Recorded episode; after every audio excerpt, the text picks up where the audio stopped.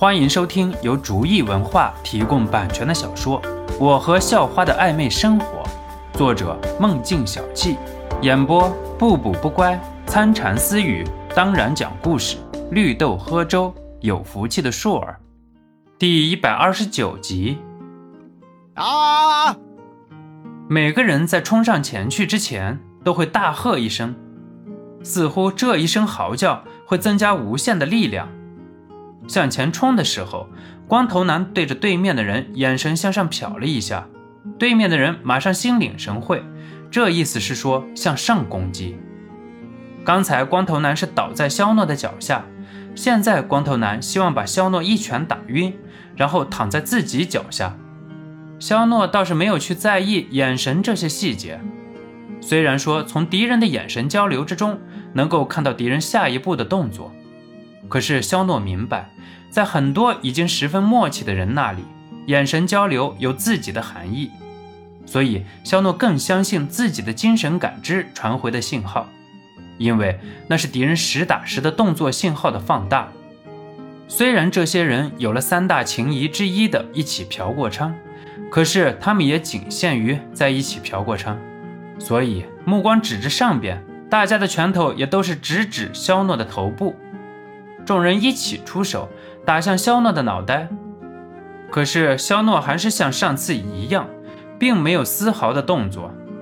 众人看到肖诺并没有做出应急的动作，心里还犹豫了一下，不过很快就释然了。刚才肖诺是因为背后有大块的空地，如果真的身手矫健的话，完全可以向后撤去。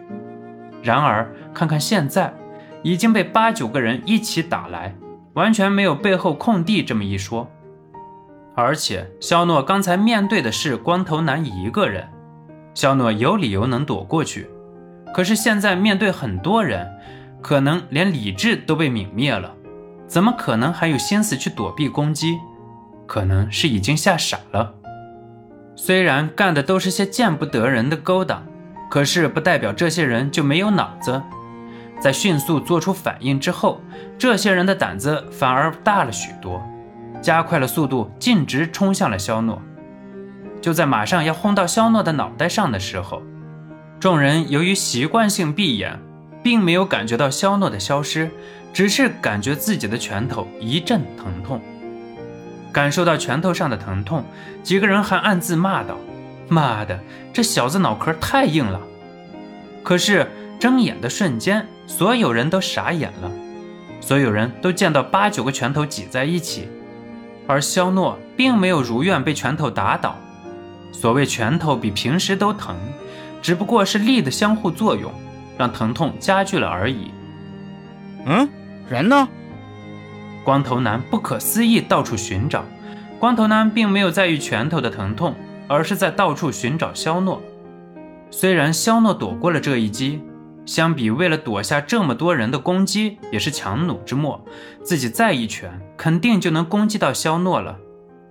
哈喽啊，我在这儿呢。肖诺很是嘲笑地说道。其实肖诺并没有消失，只是微微蹲了蹲。几个人要攻击的是头部，半蹲正好躲过攻击。几个人向着肖诺出生的地方看去，看见肖诺正毫发无伤地嘲笑着几个人。这些人瞬间火大了许多，甚至有点失去理智。几个人你看看我，我看看你，马上就有了新的策略，向后一退，几个人直接一脚就踹出。肖诺现在已经是半蹲的姿势，攻击头部没有肖诺，那就攻击下盘，看肖诺这次再怎么躲过去。肖诺的脑海再次传来精神力的预警，也是无奈了。不过也感慨，这也就是经常打架的人才有的反应速度吧。让别人看到自己这种人的话，早就吓趴下了。不过现在肖诺已经有点烦心了。这些人知道自己很厉害就好了，还没脸没皮了。自己只有教训教训他们，看来才有效果了。这都是些既打不记吃的人。几个人一脚踹出，不过这次肖诺却是动得很快。